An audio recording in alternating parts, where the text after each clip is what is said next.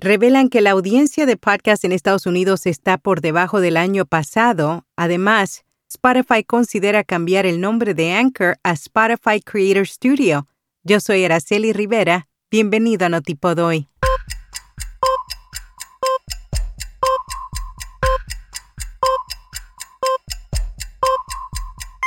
Notipod hoy.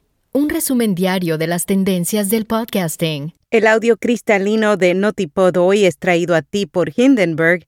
Oír es creer. Prueba la herramienta de reducción de ruido de Hindenburg gratis durante 90 días y recibe un 30% de descuento en una suscripción anual. Haz clic en las notas.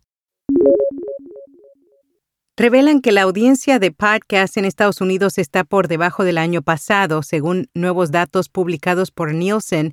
Alrededor del 41% de los oyentes que se consideraban usuarios moderados, que escuchan programas de una a tres veces al mes, tuvieron una caída con respecto al 37% registrado el año pasado.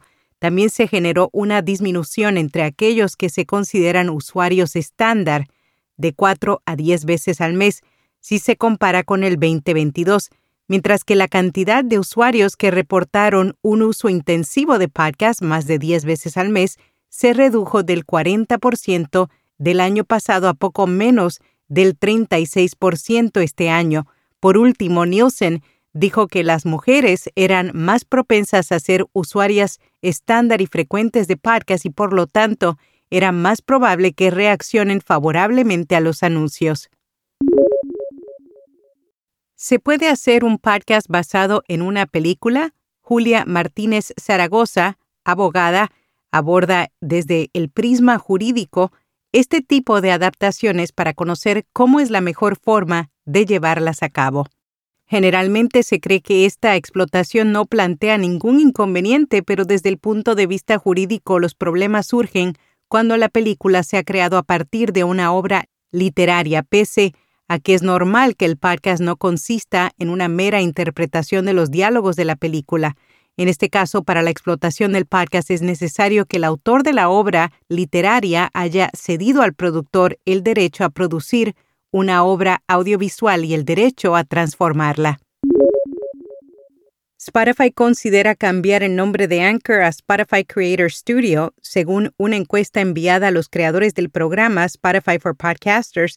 La empresa podría estar acabando con la marca Anchor. El servicio fue adquirido por 340 millones de dólares hace casi tres años Ahora, su pensado es hacer que Anchor y Spotify for Podcasters pasen a llamarse Spotify Creator Studio y se convierta en la herramienta todo en uno para los creadores de podcast. Sin embargo, aunque existe un interés por realizar el cambio, no significa que se concretará. Por su parte, Spotify comentó que estas encuestas forman parte de su esfuerzo por mejorar la experiencia del usuario. En la newsletter de hoy te compartimos las predicciones para el 2023 de Triton Digital. Stephanie Donovan, directora global de ingresos, predice que el 2023 será otro año excepcional para la publicidad en términos de volumen y tasas de CPM. Además, prevé que la inserción de anuncios dinámicos continuará acaparando la atención de los anunciantes. La Biblioteca de Herencia de España grabó el podcast Yo no soy de leer, dirigido por el narrador Félix Albo, contó con la participación de un nutrido grupo de lectores que compartieron historias y anécdotas sucedidas en torno a un libro. Además, hoy te hablamos de Granadilla Podcast, un proyecto que nace con el objetivo de generar espacios de empoderamiento a todas aquellas mujeres de Perú que por diferentes motivos dejaron su patria. Los altavoces inteligentes están ayudando a crecer a la próxima generación de consumidores de audio, denominados como Gen Alpha, aquellos nacidos entre 2010 y 2025, están mostrando un nuevo tipo de conexión con el audio. Según una nueva encuesta de Odyssey aplicada a 818 padres de niños menores de 12 años, 9 de cada 10 padres dicen que sus hijos Gen Alpha están muy atentos cuando escuchan contenido en altavoces inteligentes el 35% de los padres dice que confía en estos todos los días para la crianza de los hijos y el 34% usa su altavoz inteligente junto con sus hijos. En podcast recomendado Emprendimiento Senior, entrevistas a emprendedores que tienen más de 45 años de edad.